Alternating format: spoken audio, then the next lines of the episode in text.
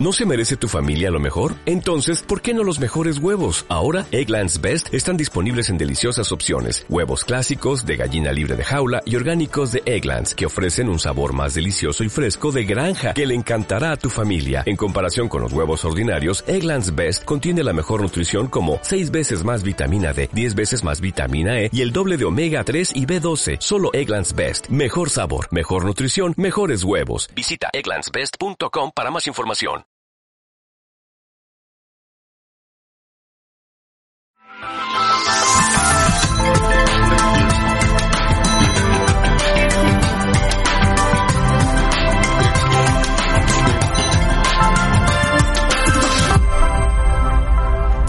Buenos días y bienvenidos a Mundo Digital en el Radio Andalucía Oriental. Vamos creciendo poquito a poco. Cada vez llegamos un poquito más lejos. A ver si aumentamos también nuestra audiencia y contamos con algunos oyentes de otras provincias para que también en algún momento, si quieren a través del correo electrónico mundodigitalradio.gmail.com, pues nos pregunten cosas o nos propongan temas para, para poder hablar de ello. También nos pueden buscar en Facebook y en YouTube Mundo Digital TV y, y bueno, y oírnos a través de radio, como saben.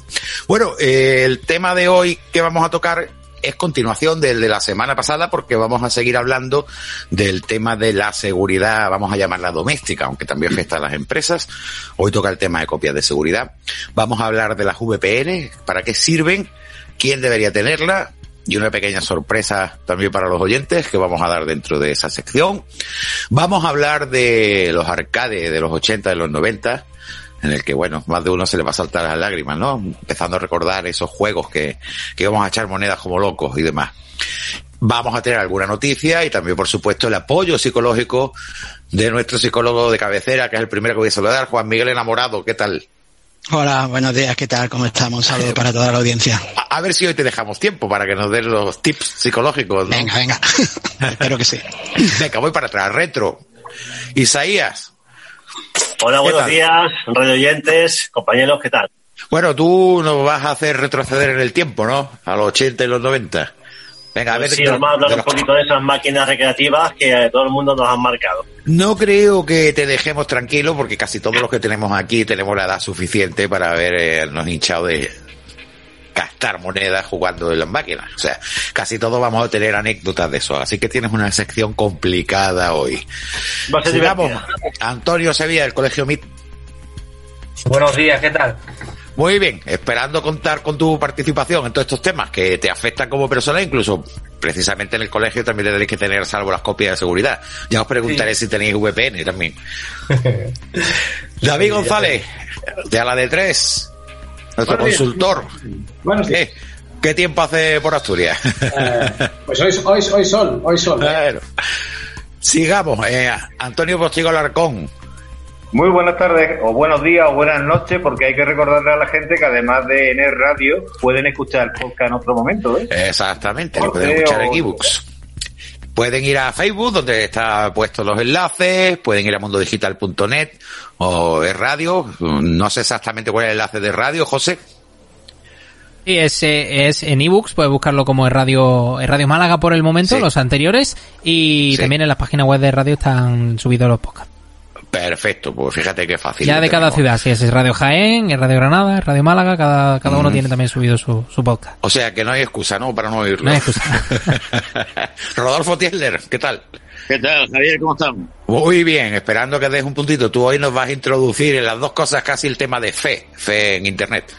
Efectivamente, sí, sí. Mira, hoy lo que pasa es que nuestros oyentes no te pueden ver, pero vestidito de negro, así como estás, con esa oscuridad y nos va a hablar de fe en Internet. Parece un cura. o sea, no, no parece de Anonymous, parece un cura. Una lástima que no puedan verlo desde, desde casa. Juan Antonio Romero con las noticias de la semana. ¿Qué tal, Javier? ¿Cómo estamos? Muy bien, esperando que nos trae un par de noticias curiosas. Un par par. Y bueno, José Pérez Soler. Hola, José. Eh, buenos días, Javier. con el que vamos a arrancar el primer tema del programa, que va a ser el de copia de seguridad. Pero antes de nada, quiero agradecer a, a un amigo de YouTube, eh, George, Sound Dancer, eh, que bueno, es un compositor que utiliza sobre todo los Roland, teclados Roland, el JDXI y el XM, y tiene una especial predilección por hacer música que tiene alguna relación con el espacio con la ciencia. Con lo cual, antes de comenzar, vamos a ir un, tema de él que se llama Gargantúa. Y muchas gracias a George. Recuerden que lo pueden buscar en YouTube. George Sun Dancer, es decir, Sun Dancer, que lo entendamos. Zoom de sol, dancer de bailar.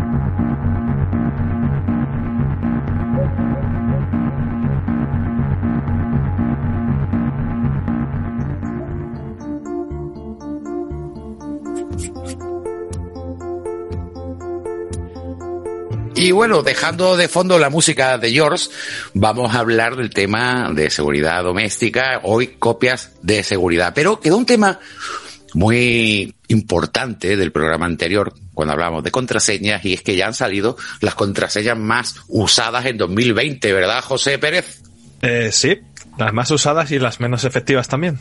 Sí, pues podríamos hacer un pequeño repaso por cuáles son las más usadas y menos efectivas, que es la de la mano, claro.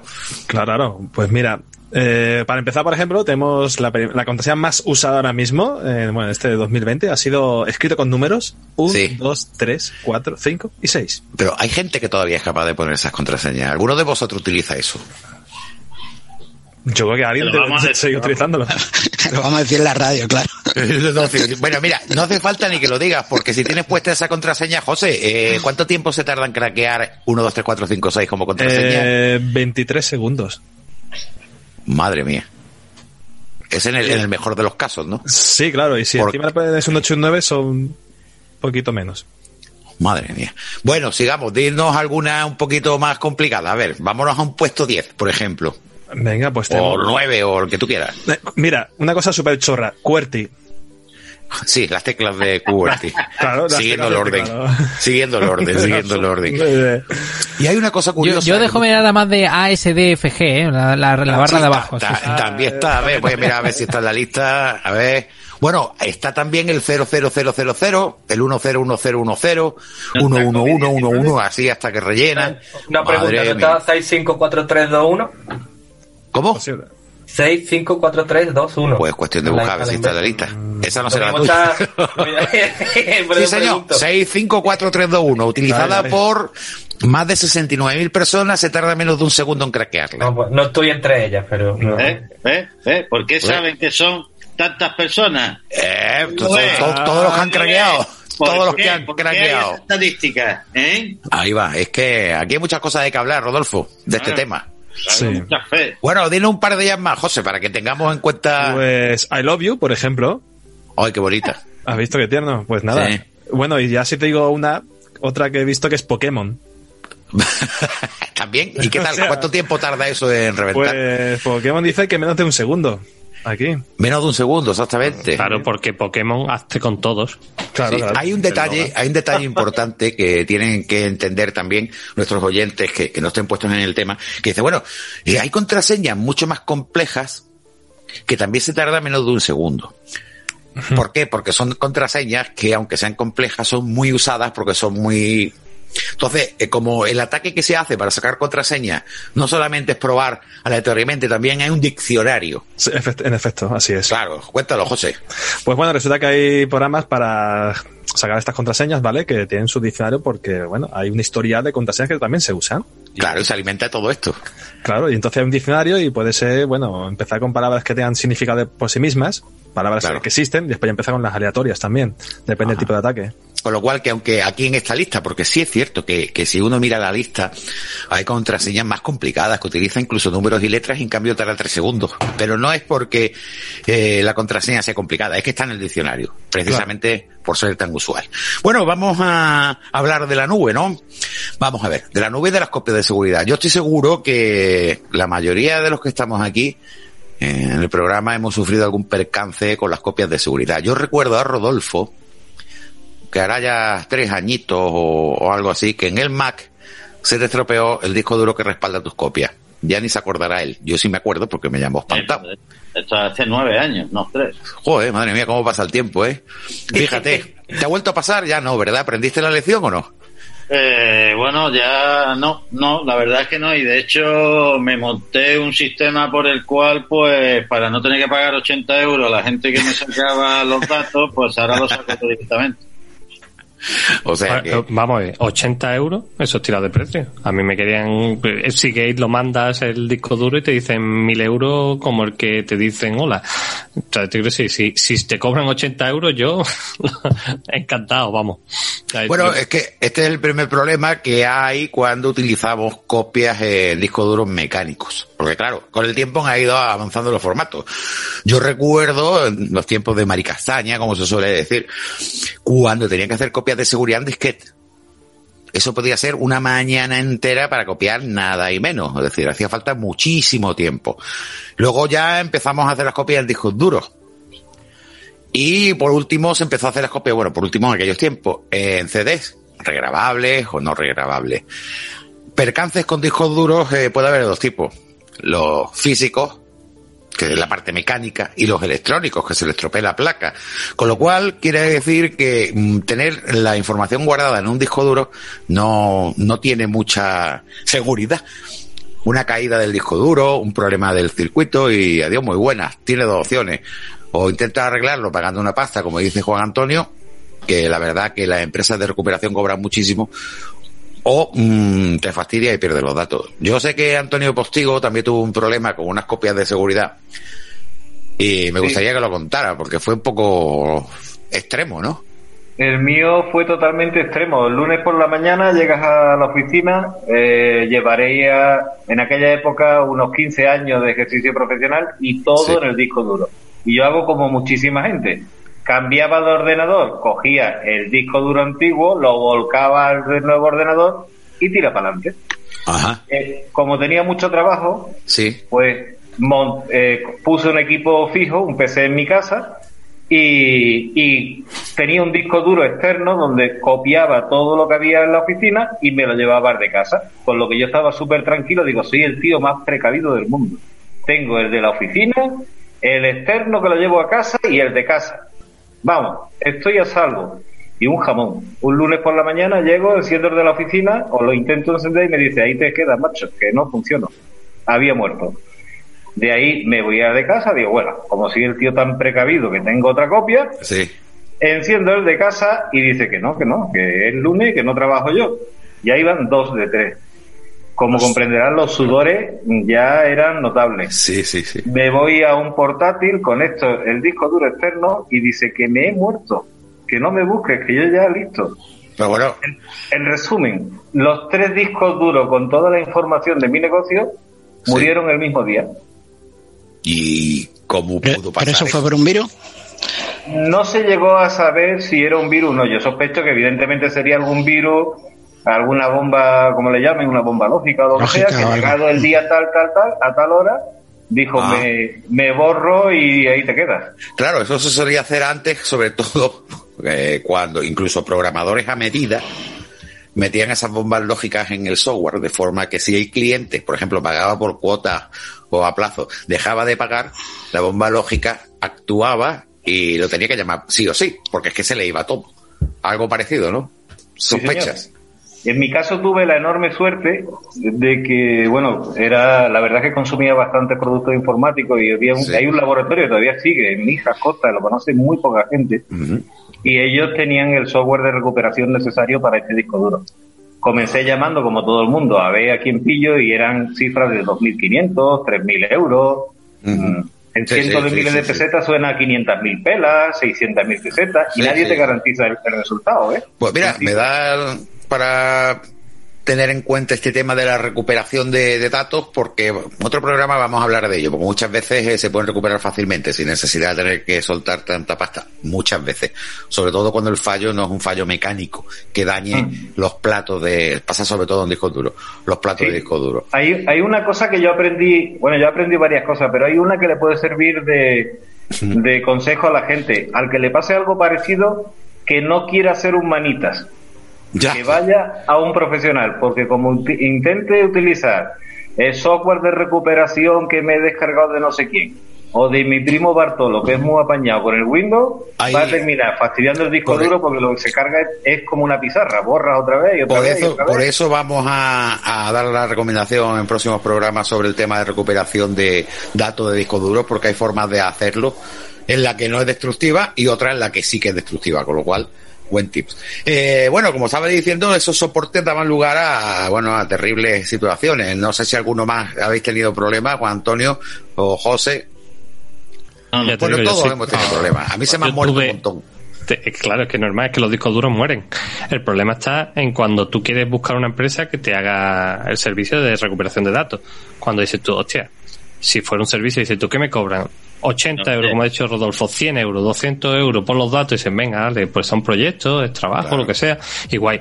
Pero cuando te cogen y te dicen lo que ha dicho Antonio, te voy a cobrar 1.000, 1.200 euros y no te aseguramos de recuperar la información. Toda, puede que parte, puede que no sé qué, y dices tú.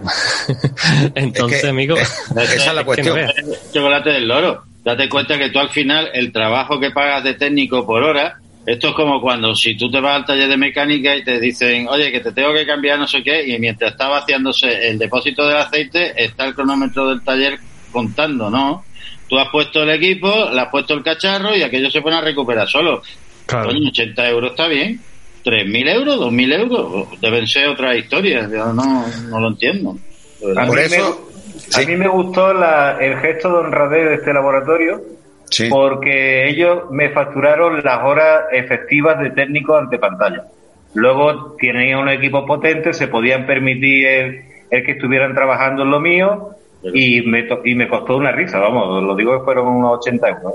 Madre. No, no es caro para nada, ¿eh?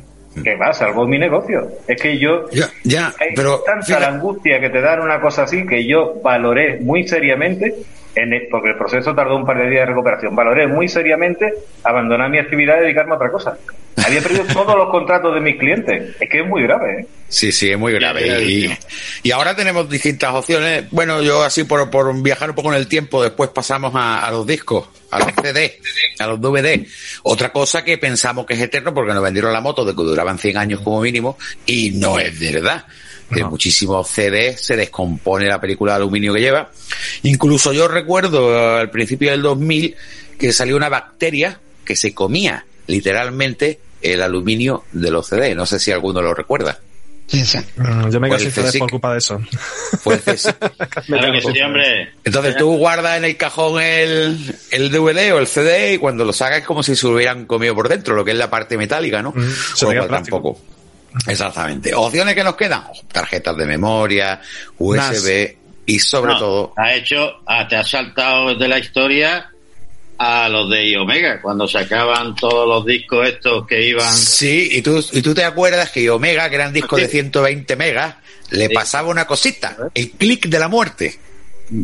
Los ¿No, zip. ¿No acordáis de sí, los zip? ¿Os acordáis del clic de la muerte? Es decir, las unidades, cuando menos te lo esperas, eh, hacía un día clic y a tomar viento. O sea que está claro que las copias de seguridad no hay nada seguro. No, no. Por eso decía que luego pasamos al CD del DVD y los soportes ópticos que también daban problemas, en algunos casos. Luego ya pasamos a eh, memoria de estado sólido, los USB y todo esto, que bueno. Yo no he probado tener 20 años en un cajón un USB con algo grabado. No sé lo que pasará con esa Dejan de memoria. funcionar. Mm, sí, deja un momento que fallan. Con lo cual, con lo cual, otro problema. Y ahora ya en estos tiempos se recomienda y se usa mucho la nube. Yo, con el tema de la nube, eh, me fío poco. Todo se ha dicho. Es yo tengo un listado de contraseñas como hablamos la semana pasada y a mí no me hace ni mijita gracia ese Excel con todas las contraseñas subirlo a una nube. No sé qué pensáis. Tiene sus ventajas y sus inconvenientes. Es la fe, cuestión de fe, Javier. Venga, alárgalo de la fe, anda. Qué fe. Venga, dale, Rodolfo. Venga, dale, dale. Nosotros estamos ahora mismo en la época en que la humanidad tiene más fe que nunca, a pesar de que somos menos religiosos que nunca, en ese sentido, porque nosotros la fe la hemos depositado en la tecnología. O sea, todo lo que nos venden nos lo creemos. Sí, que si vas de encriptación, nos la creemos. Que si te vas del Facebook y le dices que te borren tu foto, te crees que te la borran. Que, que no va a haber nadie en una granja de servidores bicheando por curiosidad porque está aburrido tus datos, tus fotos y tus historias con la novia y todo lo demás, pues por supuesto que sí. O sea, el pensar que lo que te ponen en la letra pequeña de esos agreement letters de, de, de tropecientas que no se leen ni Dios, ¿me entiendes? Quiero decir, al final. Sí, sí, sí. Eso, eso iba a decir yo. Que, mira, por ejemplo, yo la semana pasada hablé de Nord, que precisamente un, un disco duro virtual en la nube. Es gratis, ¿eh? O sea que podéis probarlo. Que va encriptado. Y aquí mm, vamos al problema de siempre. Cuando yo he hablado de esto, algunos me asustan. Bueno, también está Mega, que también cripta. Y es gratis, son 50 gigas. Sí, el problema es que cuando tú subes los datos, aquí la copia de seguridad tiene un problema añadido que, que no lo tenían los discos duros, pero que también hay un problema y es la empresa que está detrás de eso. Es lo que tú estás diciendo, Rodolfo. Hay dos cosas. Una, la fe en que realmente encripten. Otra, la fe que realmente no liquen tus datos. Y otra, la fe de que realmente la empresa no casque, cierra los servicios y te has quedado sin nube. Exacto. Sobre todo si los servicios son gratuitos. Ah, cagas más. O sea, cuando tú tienes un box frente a, a- es gratuito, frente a un Dropbox que estás pagando, mm, te sientes como más seguro por el hecho de pagar. Aunque realmente a lo mejor está su- exactamente el mismo Sí, nivel. del de mismo, mismo riesgo. Sí, sí. Pero, Sí, la- pero de alguna manera la gratuidad tiene ese tema. Si tú, si, si tú estás confiando en la nube, pero no haces como Antonio Postigo hacía y te guardas en tu casa en modo local lo que tienes en la nube, mañana no llores. Exactamente. No, en la nube, en la, en la nube hay problemas añadidos a, a las copias de seguridad. Es decir, vale, puedes sustituir a la copia de seguridad en un soporte físico que te guarda en un cajón. Bueno, vale. Venga, digamos que sí. Pero en cambio está mucho más eh, en peligro de, de que tenga un ataque la empresa de la nube, que se te lleven las credenciales, todo este tipo de cosas. Es A ver, que- Javier, hay una, hay una cosa que no hemos comentado y es que tenemos quizá un punto de vista un tanto viciado, porque todos somos, hablamos desde el punto de vista de nuestra profesión. eh, sí, de Pero la ¿qué ocurre con la la gente?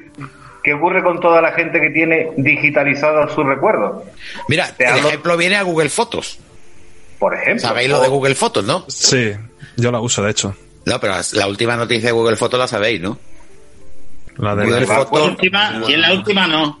La última es que Google Fotos eh, deja de mm, el espacio, vamos, Google Fotos no tenía límite en cuanto a la cantidad de fotografías que tú podías subir. Siempre que la subiera en alta calidad, en la más alta calidad. Exactamente. ¿Qué pasa con Google Fotos? Que ahora ha cortado el rollo, ahora ha cortado el límite, ahora ha hecho ya más de 15 gigas, no. Que al fin y al cabo lo estás compartiendo con Drive, con Gmail y con todo. Y mucha gente se ha asustado porque ha dicho, ostras, ahora Google me quita el servicio y a volar. No, no lo va a quitar. Las fotos que están siguen, pero ya no vas a poder subir más. Ni una más. Y hasta que no borres hasta menos de 15 Y gigas. esto, esto es Google. Sí, pero vamos, es que date Y esto que- es Google. Es decir, mm, Claro, pero date cuenta que a Google le cuesta un dinero. Date cuenta que tienes una serie de servidores. funcionan Claro, 24 entonces tú imagínate los gratuitos. En cuanto no le funciona el negocio, cierran. Que tú pierdes los datos, te dan un tiempo para que los quites, si es que te lo dan. Mm. Y Santa Pascua. Entonces, Pero- el problema, sí. Es que en la nube hay una cosa que estamos viendo todo lo negativo de la, de la nube, pero hay una Claro. cosa positiva en la que no estamos cayendo y es que la nube te permite saltar el problema de los cambios de formatos. O sea, nosotros tenemos miles de Ah, sí, sí. que no sirven para nada, que estaban en beta, que estaban en VHS, que estaba en no sé qué historia y que ahora cualquiera que nos esté escuchando que pruebe por curiosidad a insertar cualquiera de sus cintas familiares de vacaciones, celebraciones y demás. No, Mira, mientras tanto que estábamos hablando y que nuestros oyentes pues no pueden verlo, eh, Rodolfo estaba enseñando a la cámara una unidad jazz. Efectivamente. A ver, a mí me da Rodolfo la unidad jazz, el disco, y digo yo, ¿y qué hago con esto? No hay aparato, efectivamente los formatos van desapareciendo. La Sí, nube... no, pero, pero se siguen, por ejemplo, el VHS, que la gente todavía sigue teniendo citas de VHS y quiere Yo- pasar y tal. Te, te lo encuentras nuevo a unos precios acojonantes. Sí, eh, os puedo contar que en Amazon yo he estado mirando VHS porque yo mi experiencia con el tema de la copia de seguridad se traduce en lo siguiente. Compré un disco duro de 750 gigas, hablo del año 2009, hago todas las todo lo que tenía de mundo digital, de programas, de la tele, de tiempo de Mari Castaña, los meto ahí. Y el mismo día, el disco duro rodó escalera abajo. Y a la porra, porque fue mecánico. ¿Con qué me encuentro? Con que tengo una tonelada de cintas de VHS y de Super VHS y ya no tengo vídeo VHS. He mirado en Amazon y un, un reproductor de VHS cuesta casi 300 euros. ¿Qué he hecho? Me he ido al rastrillo, me he comprado uno por 5 euros y funciona. un Sony, ¿eh? un Sony, funciona perfectamente. Es decir, que bueno, sí, se puede encontrar los formatos, pero bueno, es un poco regado. Y, y yo quería comentar eso, que, que el problema de la nube son tres. Fíjate que coincide también con el VPN, con lo que voy a contar después. Uno es la privacidad, es decir, que estemos seguros que a la nube lo que lo vamos a subir hay garantía de privacidad por parte de la empresa. La fe. La fe. La segunda fe, ¿vale? Es que la empresa sea una empresa estable, que no vaya a cerrar y nos deje colgados. Que esa es otra, porque eso equivale a perder el disco duro, como lo ha pasado a, a- como le pasó a Antonio Postigo. Desaparece, desaparece. Famoso ejemplo de Twenty, no hace mucho. Entonces, ¿Cuál es el ejemplo de Twenty? Claro, por caídas de grandes compañías, bueno, la podemos Eh, empezar. tienen un, pla- un plazo muy corto para recuperar las fotos, pasado el plazo, todas borradas. Claro, pues ahí estamos. Entonces hay que buscar empresas que tengan cierta solidez. Google Drive, por ejemplo, pues bueno, pues vale. Moterra en su día, claro. Oiter, bueno, y si empezamos a enumerar aquí compañías que, que se han ido, tendríamos que hacer los retro también con Isaías porque han caído muchísimas, muchísimas, muchísimas. Entonces, eso va a seguir pasando. Luego la otra cosa es que los datos estén encriptados. Hablábamos de Mega, por ejemplo, que Mega tiene los datos encriptados. Si sabemos que si se nos pierde la cuenta, de hecho, tenemos una llave ahí para poder abrirla y punto. No podemos recuperar las contraseñas. El problema de Mega es que ya sabemos su historia. Mega un día lo chaparon y ya está. Y cualquier día Mega.nz, que es el que está funcionando ahora también, en cualquier momento. Porque ya no se trata de la, de que la empresa funcione más o menos, es quien está detrás. Y si ya tuvo un problema, nadie nos garantiza que no vuelva a reír. En el momento en el que Nueva Zelanda cambie la, la política de, de copyright, ahí se acabó. Se acaba. Pero, pero lo que te quiero decir, eh, muchas empresas están dando el mismo servicio y tú lo que no puede ser, eh, esta empresa la cierro porque está haciendo eh, copias de seguridad de por cosas eso- que... Claro, por eso te tienes que ir, en definitiva, a, servicios en la nube que tengan cierta garantía.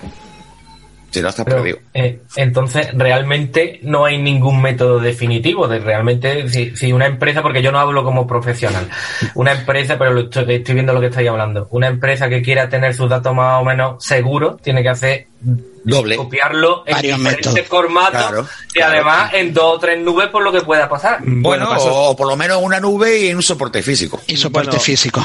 Eh, yo creo que era una cosa, porque la gente habla mucho de la nube, pero la nube al final y al cabo es un soporte físico. Vale, sí, pero que lo tengas tú. Claro, pero, no, pero vamos, eh, Accesible. estas, empresas que trabajan, trabajan en la nube tienen también un sistema de RAIDs. Sí, Para evitar si ese tipo un de disco cosas. tiene otro, sí. Claro, entonces hay una seguridad, hay también incluso hasta niveles, ¿vale? Pero es cierto que, bueno, yo es que soy partido de la nube para unas cosas, pero para otras no lo soy. Ya. Ciertamente. A mí me gusta también tener mi copia de seguridad en mi casa. Claro, por eso digo que lo bueno es usar la nube, usar una nube encriptada. Claro. Y, y yo voy a recomendar aquí North Keeper, que es una nube encriptada. La versión gratuita son 3 gigas, pero oye, documentos importantes. Por lo menos sabes que ahí no te los van a, a sacar los documentos. Así que están súper encriptados. Y luego tenemos también, pues, por ejemplo, Google Drive, yo lo que recomendaría. Google Drive. La de Apple, pues bueno, ya sabemos también que la reventaron en algún momento, pero bueno, más o menos tienen garantía, con lo cual se puede trabajar con ella. Bueno, y en definitiva, el consejo que podíamos dar eh, es ese, dobles copias en la nube, pero también un soporte físico. Claro. Y además, eh, a la hora de escoger una empresa de la nube, yo miraría también si esa empresa recibe muchos ataques. Porque mira, Apple. Claro. ¿Sabes? Entonces, yo una cosa también tenía en cuenta a la hora de contratar un servicio de este tipo en la nube. ¿Sí, no? Sí. ¿Cómo qué? El tema de los ataques, o sea. Ah, bueno, claro, claro, cuanto Claro, más no, importante. claro, es que también hay que ver cuántas posibilidades hay de que ataquen a esta, ¿no? Sí, sí. Es cierto. Bueno, ¿qué os parece si cambiamos de tema? Y lo vamos a hacer oyendo otra música de George Dancer eh, que se llama Dragón. Vuelvo a repetir que tiene su canal de YouTube. George, George. Sundancer. Y bueno, suscríbanse porque la verdad que compone muy bien, sobre todo si nos gusta la música tipo así del espacio y todo esto. Además, él lo decora con imágenes, los vídeos y está muy chulo. Vamos a ir ahora, Dragón.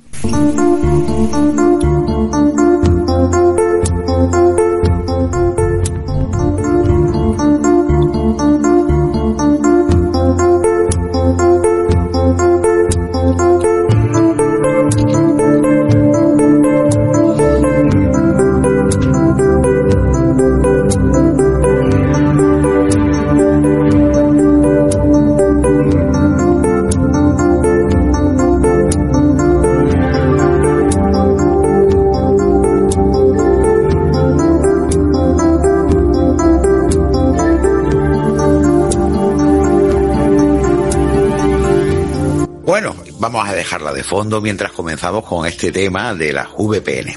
Verán, esto tiene una historia, el por qué yo voy a hablar de VPNs aquí. He dicho VPNs, ¿eh? no os reáis los que estáis online.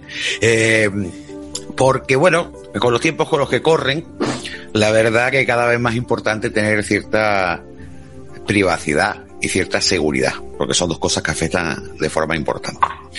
Si bien una VPN tampoco es un servicio para uso doméstico por tener una VPN. Es decir, yo a quién recomendaría una VPN, pues a personas que necesiten estar seguros online por el tema de sus datos o eh, tener cierta privacidad en lo que están haciendo. Voy a poner un ejemplo. Ahora con el teletrabajo, con el COVID, mucha gente desde su casa se conecta con la red local de la empresa a través de Internet obligatorio una VPN. Mucha gente, y ya a lo mejor esto es peor, pero bueno, utiliza la red B2P, Torrent, Emule y toda esta historia para bajarse cosas legales. Pero bueno, si un día se bajan algo ilegal, eh, dejamos el rastro. En definitiva, nosotros cuando navegamos por Internet no tenemos ningún tipo de privacidad. Hay muchísimas web, eh, páginas web que nos dicen nuestra IP, en el que uno pone, eh, ¿cuál es mi IP? Y te dice, mm, prácticamente, yo he probado hoy sin VPN y te dice la calle, vamos. Y como tengas activada la localización, ya es que sale tu casa, la puerta de tu casa. Bien, entonces resulta que, bueno, pues la verdad es que a través de Mundo Digital TV, de Mundo Digital Radio, pues bueno, pues dos empresas de VPN paralelamente contactaron conmigo. Una Pure VPN y otra NordVPN. Fue casi simultáneamente. Entonces yo lo que hice fue primero mirar a ver qué diferencia había entre las dos compañías. Decidí NordVPN, por muchos factores. Voy a explicar primero qué es una VPN. Una VPN es una red privada virtual. Es una especie de túnel que se establece entre la conexión que tú tienes en tu casa y el sitio en el que tú vas a navegar. Voy a explicar primero cómo funciona normalmente. Yo cuando me conecto, por ejemplo, a Google, sale de mi ordenador, de mi ordenador va al router, el router va a mi operador de internet, en este caso voy a decirlo, es por cono, tuve Telecom. Eh, mi operador de internet me da una IP, un numerito único, con el que yo voy a navegar por internet. Y eso va viajando de nodo en nodo, servidor en servidor, hasta que llega a la web, hacia el servidor físico, donde se encuentran alojadas las páginas de Google. Todo ese trayecto que ha hecho mi IP queda registrado. De hecho, Procono o cualquier operador, Telefónica, Vodafone, cualquiera de ellos, va a almacenar, al menos durante seis meses, todo lo que yo he hecho en Internet. ¿Por qué hacen eso? Por ley. ¿Y esa ley para qué sirve? Sirve para que si yo hago algo malo, o alguien ha hecho algo malo a través de mi IP, que puede ser no solo yo, sino cualquier otro dispositivo que tenga en casa o alguien que se conecte a la wifi de forma pirata, un juez pueda decir al operador, Mire, dígame usted, esta IP, ¿qué actividad ha tenido durante tantos meses? Y legalmente ese proveedor se la da. Con lo cual, tenemos todo nuestro rastro. Es decir, aquí de, es como si, como las películas que pillan al asesino o al ladrón porque ha ido pagando con la tarjeta. Eh, ¿puedo, ¿Puedo interrumpirte un segundín? Por es una supuesto. pregunta chorra, pero que seguramente mucha gente se la preguntará. Adelante. ¿Y si yo pongo el navegador en incógnito? Eso es lo único que las cookies y todo lo que son tu, la publicidad que ves o lo que haces no te afecta. pero tu IP queda registrada, son dos cosas diferentes. El navegador incógnito no te guarda en el historial del navegador lo que estás haciendo. en el tuyo, en el de tu proveedor. Sí, es curioso, porque uno dice, lo voy a poner en modo incógnito. Y sí, sí, en tu ordenador no queda. Si tu mujer va a cotillar, a ver a dónde estaba navegando mi marido esta noche a las 4 de la mañana, si ha hecho modo incógnito, no lo va a encontrar en tu ordenador. Pero en cambio en tu operador sí que está. Eso es un motivo. Yo lo sé. Yo lo sé, pero hay mucha gente que piensa realmente que cuando tú lo pones en modo incógnito nadie te va a cazar la IP. Eh, todo Dios. Hay que entender que es una IP pública. Claro, una IP pública porque es la que utiliza el público. ¿Vale? Y la ve todo el mundo. Eso es una cosa de la conexión normal. ¿Qué hace una VPN, una red privada virtual? Bueno, pues cuando yo, desde mi router, pongo una dirección, Google, va a pasar por mi operador. Efectivamente. Pero lo que haga a partir de que mi máquina conecte con la de la VPN, que es un solo salto, es decir, desde mi router al operador, operador al servidor de VPN. A uno de los muchos que tiene la VPN. Lo que pase desde ahí hasta que yo llegue a Google está encriptado y el operador ni idea. O sea, no sabe nada. Ahora puede llegar un juez y decir, vamos a ver, deme usted la lista de todo lo que ha hecho este tío. No hay. Para el operador tuyo hay que ha ido a una IP que corresponde a un VPN. Podría ser algo internacional, ¿verdad?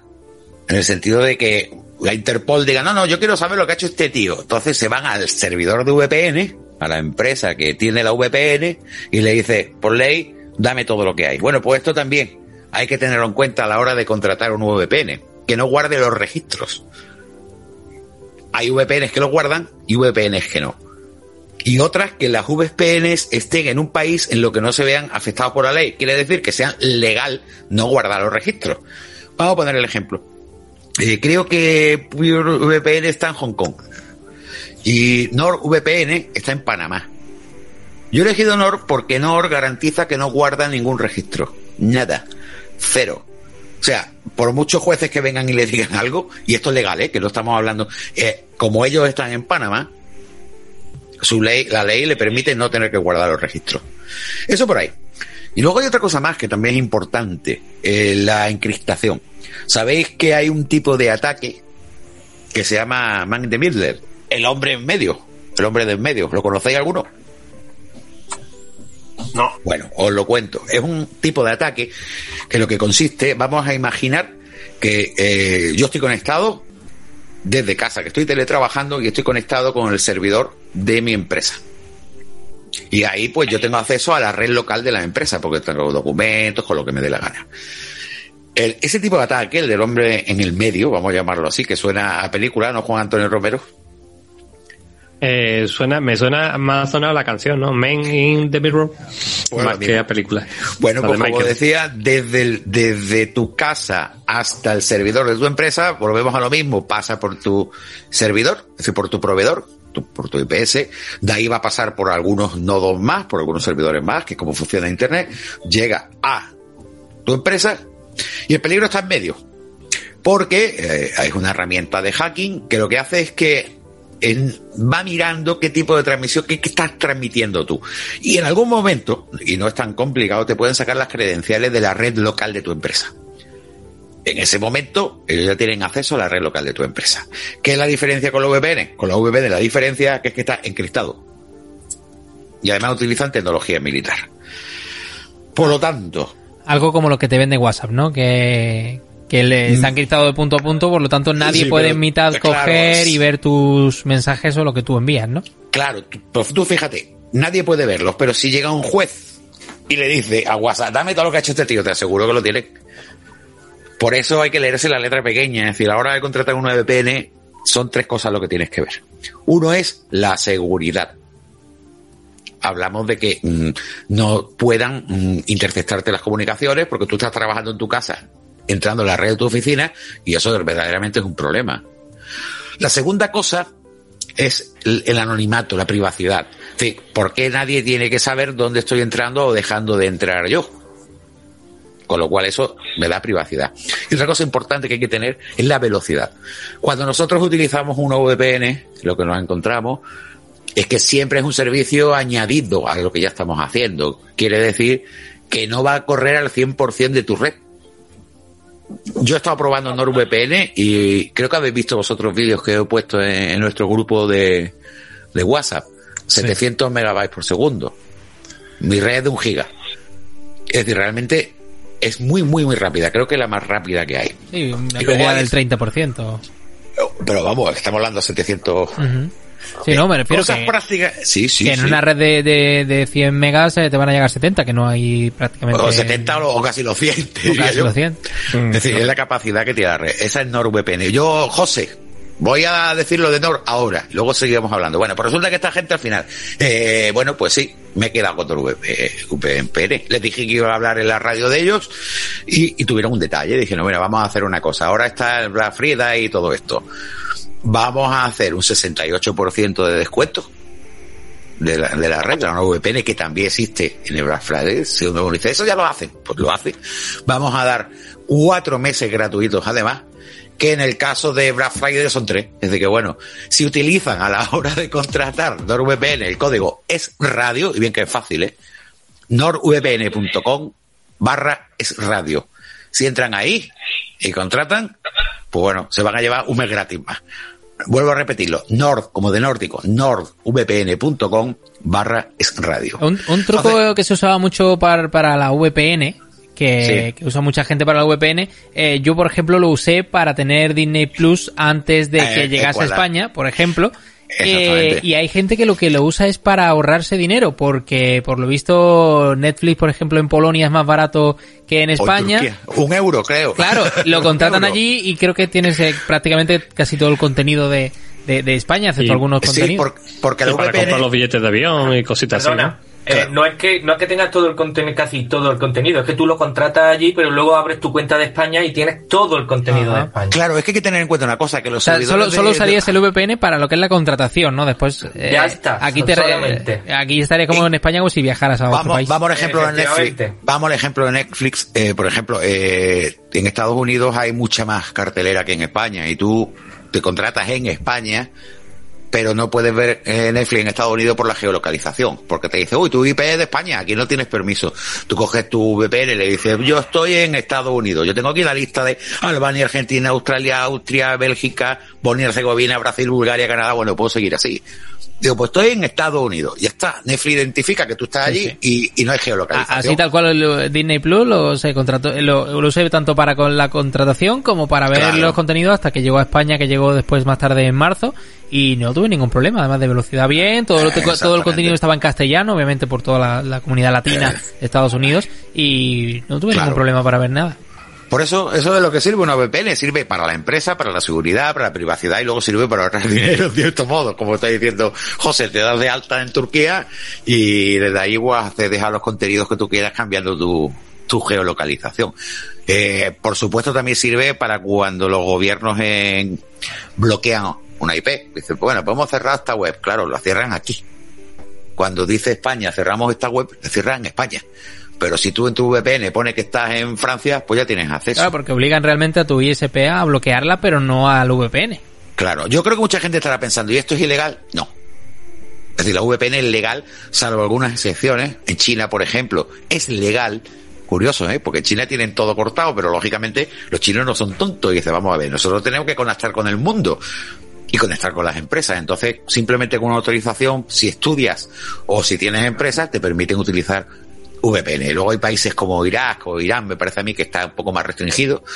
Y creo que hay alguno por ahí que directamente si lo usas te meten un año en la cárcel. Con lo cual quiere decir que en el 99% de los países eh, se puede usar de forma legal y hacer con ella lo que quieras. Y también estamos a otro motivo por el que mucha gente dice, ponte una VPN, es por los países de los 19 ojos. ¿No sabéis lo que es eso? Eso es un acuerdo que se firmó durante la Guerra Fría entre cinco países Estados Unidos, Inglaterra, Nueva Zelanda, no recuerdo la lista. Después se amplió a nueve, eran los, nueve países, y ahora son los diecinueve. Es decir, tiene un acuerdo que en principio era por el tema de la Guerra Fría y que era una especie de medio de conexión de intercambio de información entre ellos que hoy día lo que se intercambian es eh, todo lo que pillan en las redes con lo que hace la gente, ¿no? Y se llama, yo recomiendo que lo busquéis en internet, países de los cinco ojos a partir de poder leer la historia. Bueno, pues eso, otra cosa que evitamos usando una VPN. Así que vuelvo a recordar y no me da más tiempo porque si no voy a dejar a Isaías sin tema y a Juan Miguel. Una pregunta rápida, una pregunta rápida, please. A ver, dificultad técnica para instalar una, usar una VPN para un tío del campo como puede estar yo ahora mismo. Te bajas una aplicación, metes tu usuario y contraseña, le das un botoncito y o lo hace automáticamente o lo dices tú, estoy en Australia. Ya está, se acabó. O sea, para tonto. Es transparente, no tiene nada que hacer. Antonio, yo, yo seguramente tengo menos conocimientos informáticos que tú y la tengo. Es muy fácil. Tú tienes VPN, claro, normal. Eh, de hecho, eh, Javier, creo que hay hasta una opción de, decir que el propio router se conecte a la VPN y todos los ordenadores de esa... Tienes dos opciones, o te lo instalas por dispositivo, normalmente una cuenta, en caso de una VPN son seis dispositivos, o sea, si tienes un ordenador, los puedes poner en móviles, los puedes poner en tablet, los puedes poner en todo, o hay otra opción, que es, por ejemplo, lo pones en el router de tu casa, que tiene la configuración de VPN, y a partir de ahí todo lo que se conecte a través de tu router va, va a través de VPN. Y otra cosita más, muy importante en dispositivos móviles cuando nos conectamos en aeropuertos y en cafeterías. Que ahí sí que estamos en peligro. Bueno, pues si tú llegas a una cafetería, te conectas a internet a la wifi de la cafetería y a través de tu VPN estás totalmente seguro. Y lo bueno que si tu vecino está enganchado a tu wifi, también tiene VPN. si la tienes puesta en la wifi. No, claro, imagínate que él comete algún delito a través de tu red, pues por lo menos no hay rastro. Por lo menos no lo detecta. ya, bueno, afortunadamente los routers queda también la más del equipo que también por ahí se puede sacar. Otro día vamos a hablar de esto de los routers y cómo pueden cometer delito a través de nuestra wifi. bueno, termino, termino porque si no Isaías me va a matar. Recuerden, Nord vpn.com barra radio, que han tenido un detalle con nosotros y aunque el Black Friday y trae ese descuento impresionante, además le han sumado un mes más gratis. Y bueno, mm, vamos a acabar aquí. La semana que viene hablaremos un poquito más y en mundodigital.net pueden encontrar también los enlaces a NordVPN por si no se han enterado de que es, es radio la palabra, el código que tienen que usar para que le aplique el 68% menos de precio y cuatro meses gratis. Y nos vamos al tema retro, ni separamos, ni ráfaga, ni nada. Isaías, te toca. Vas a hablar de un tema que no te vamos a dejar, así que te vamos a interrumpir mil veces, así que empieza, por favor. Bueno, pues quería traeros un tema interesante porque, a ver, todo el mundo hemos crecido con el retro rememorando nuestros ZX Spectrum, Astra, Commodore, pero realmente lo que nos descubrió el océano digital fue esas máquinas recreativas arcades que todo el mundo recordamos. Y dentro de ellas, pues hemos descubierto juegos increíbles que, increíblemente a día de hoy, seguimos utilizando o nos siguen gustando, aunque ya todo, todo esto ha cambiado muchísimo. Eh, deciros, bueno, como sabéis, las arcades recreativas tenían muchos géneros estaban las arcades de potenciómetro, como empezamos a manejar Pong, por ejemplo, tú las conoces bien. Yo, yo sé, claro, yo, eh, cuando salió el Pong, yo lo usé en una cafetería.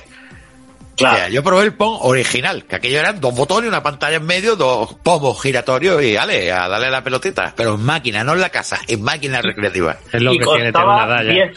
y costaba 10 pesetas, que era más o menos como 10 céntimos hoy en día.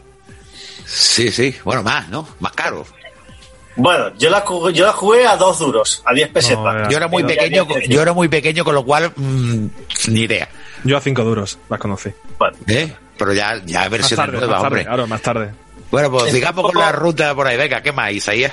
Un poco comentado los géneros para ver gráficamente. Estaban los juegos de potenciómetro, como el Pong, los juegos de pistola, como por ejemplo Operation Wolf, eh, los juegos de trackball o bola tipo Arcanoid.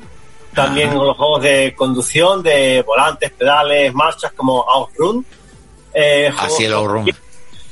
Eh, juegos de vectores, hay tantos, tantos tipos. Juegos de 2D y media, por ejemplo, 12 con profundidad, como el retorno del Jedi, las máquinas. Eh, juegos de doble joystick, como Crazy Climber, que, que es claro un edificio con dos joysticks a la vez, lo conoceréis juegos deportivos de, todo tipo, atletismo, juegos de simuladores, de juegos. Yo, hay uno que me acuerdo mucho, que, que ese fue en mi época de universidad, ¿vale? Estamos hablando de los años, principios de los 80. ¿Vale? No, principio no, mediados de los 80, sí, el 84, 83, 85, era Gálaga. de las moscas, como le llamábamos.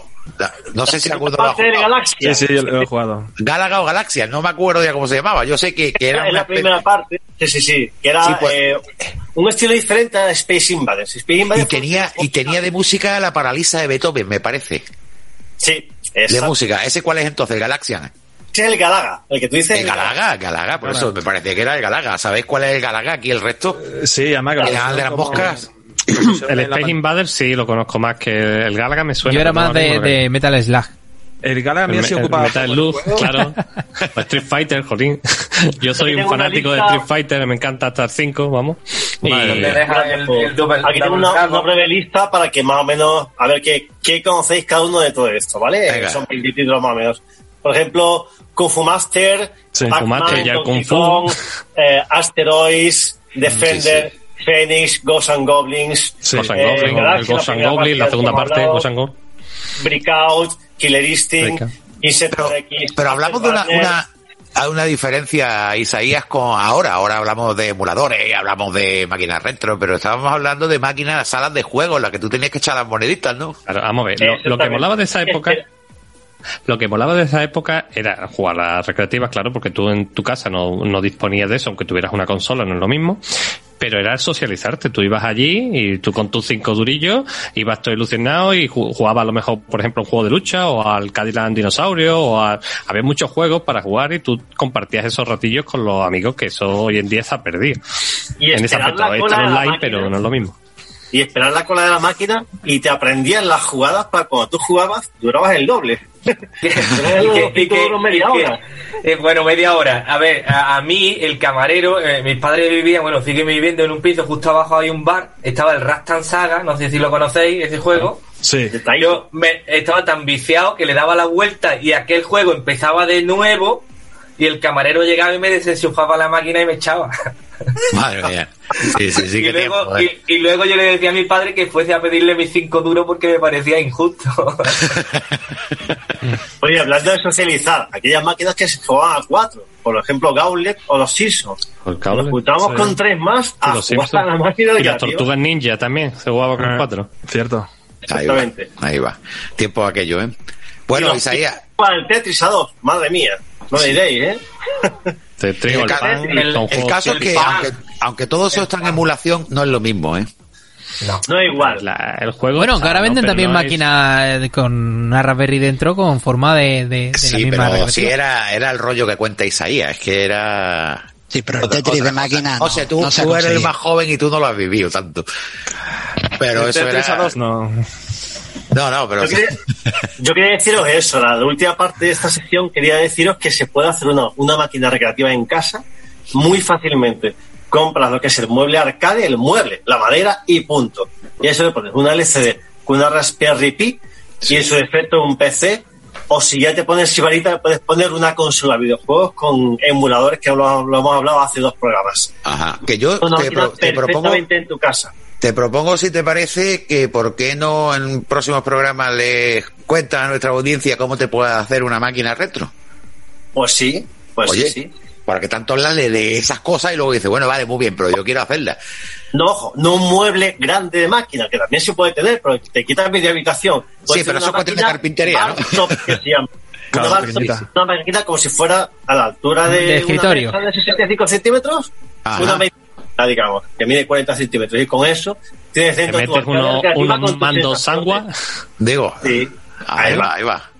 Eh, eso mejores, se ¿no? vende. Hoy en día se venden muchos mandos, tipos de botones. Sí, no, y te la venden en kit, incluso en kit, te lo puedes montar. Tú decir que esas son las cositas que le vamos a contar a nuestra audiencia. Isaías, yo sé que tenías más ganas de hablar, pero es que si no dejamos a Juan Miguel y a Juan Antonio Romero fuera. Vamos a hacer una cosa. Juan Antonio, danos la Dime. noticia más importante para que podamos cerrar el programa con Juan Miguel. Pues mira, Que necesitamos yo- ayuda psicológica urgente y siempre lo dejamos fuera. come- comentario rápido. Eh, Dios ha muerto, ¿vale? Ay, no me, no me hable de Maradona, por Dios. No, solo quería decir que las redes han vuelto un poco locas, ¿vale? Con tanto, con tanto meme y tanta tontería, y yo personalmente creo que se están pasando de la raya. Luego, como otra noticia, quisiera Vale, decir vale. que quisiera decir que ha venido, eh, acá han descubierto un monolito en el desierto de Utah. Ah, sí, es verdad.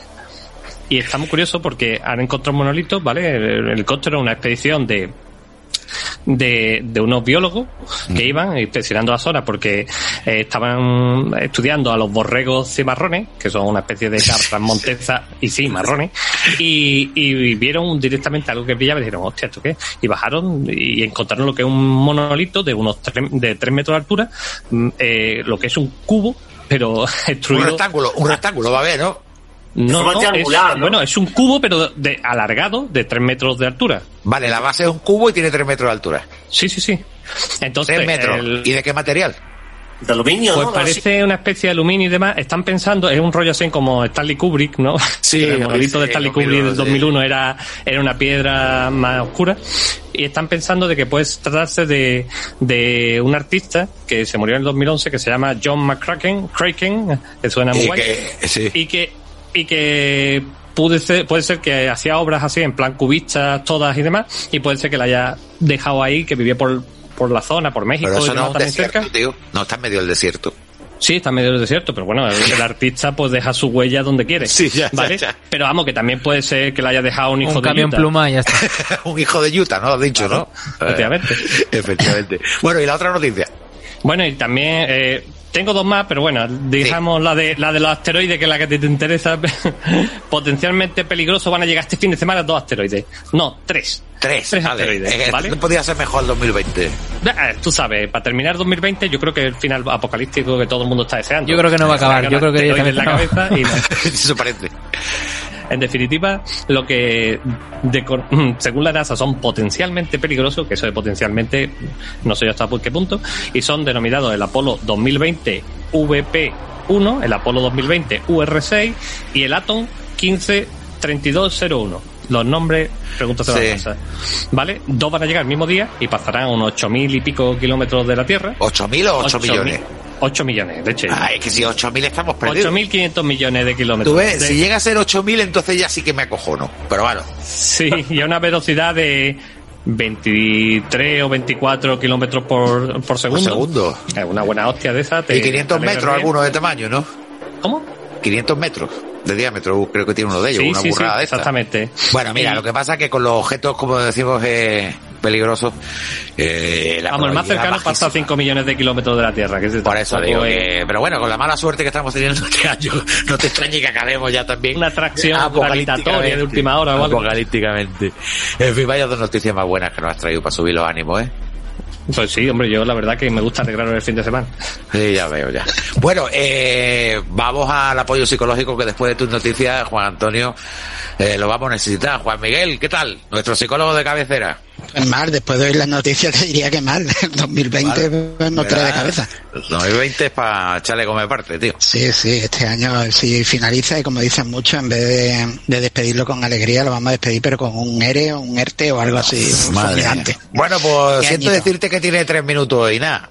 Pero Bueno, era entonces, importante eh, lo que querías contarnos. Entonces lo que te dejo es la introducción del tema y, Sí. y lo seguimos No, no, pero- en otro momento. Sí, no, lo vamos a seguir ahora. Venga. Eh, es mejor escribir que los niños aprendan a escribir a máquina que mecanografíen directamente, puesto que ya su herramienta de trabajo va a ser un ordenador. O sea, enseñar a escribir a mano. dispositivo.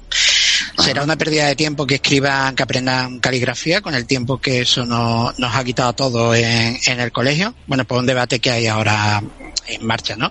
Hay incluso algunos países como Finlandia que han empezado a reducir la hora de, escritura manual y para dedicársela a la mecanografía y a la escritura digital. ¿Qué dice la psicología sobre esto? Pues que es un gran error.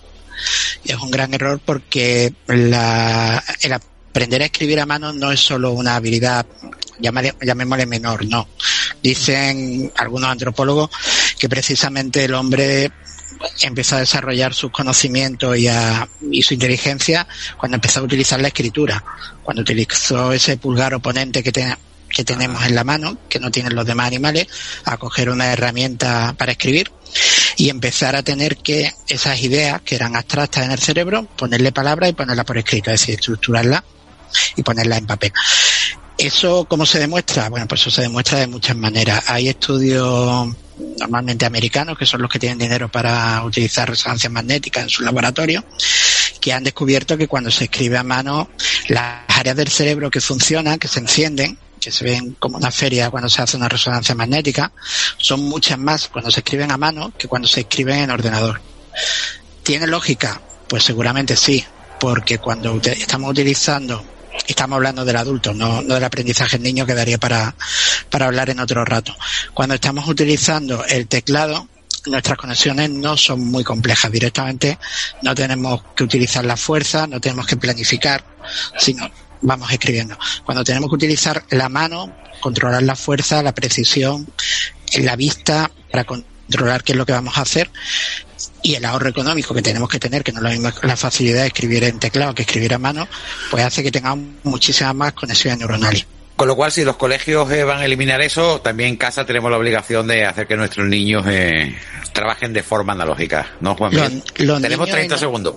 Los niños y no solo los niños, los adultos también. Ya te explicaré en otro pues programa el por qué esto es tan importante. Pues yo creo pues- sinceramente que faltaría poner mecanografía en los institutos, porque yo aprendí desde muy pequeño y tener 300, 400 producciones, aparte de saber escribir a mano, es fundamental y eso no es fundamental también. Bueno, pues señores, hemos llegado al final del programa. Les recuerdo que todo lo que hemos hablado, es decir, del tema de las VPN, del de, enlace a eh, nordvpn.com barra radio, lo tienen ahí, eh, que también van a poder ver a través de la web de radio todo el tema de ebooks, donde están los programas si no lo han visto, y darle la, la gracias también a nuestros oyentes, no solo de Málaga, sino también del resto de Andalucía Oriental, de Granada, de Almería, y de todos estos sitios. Y que bueno, muchísimas gracias por estar ahí, a vosotros, también a los que compartís Mundo Digital conmigo para que nuestros oyentes pasen un ratito divertido. Muchísimas gracias y hasta la semana que viene.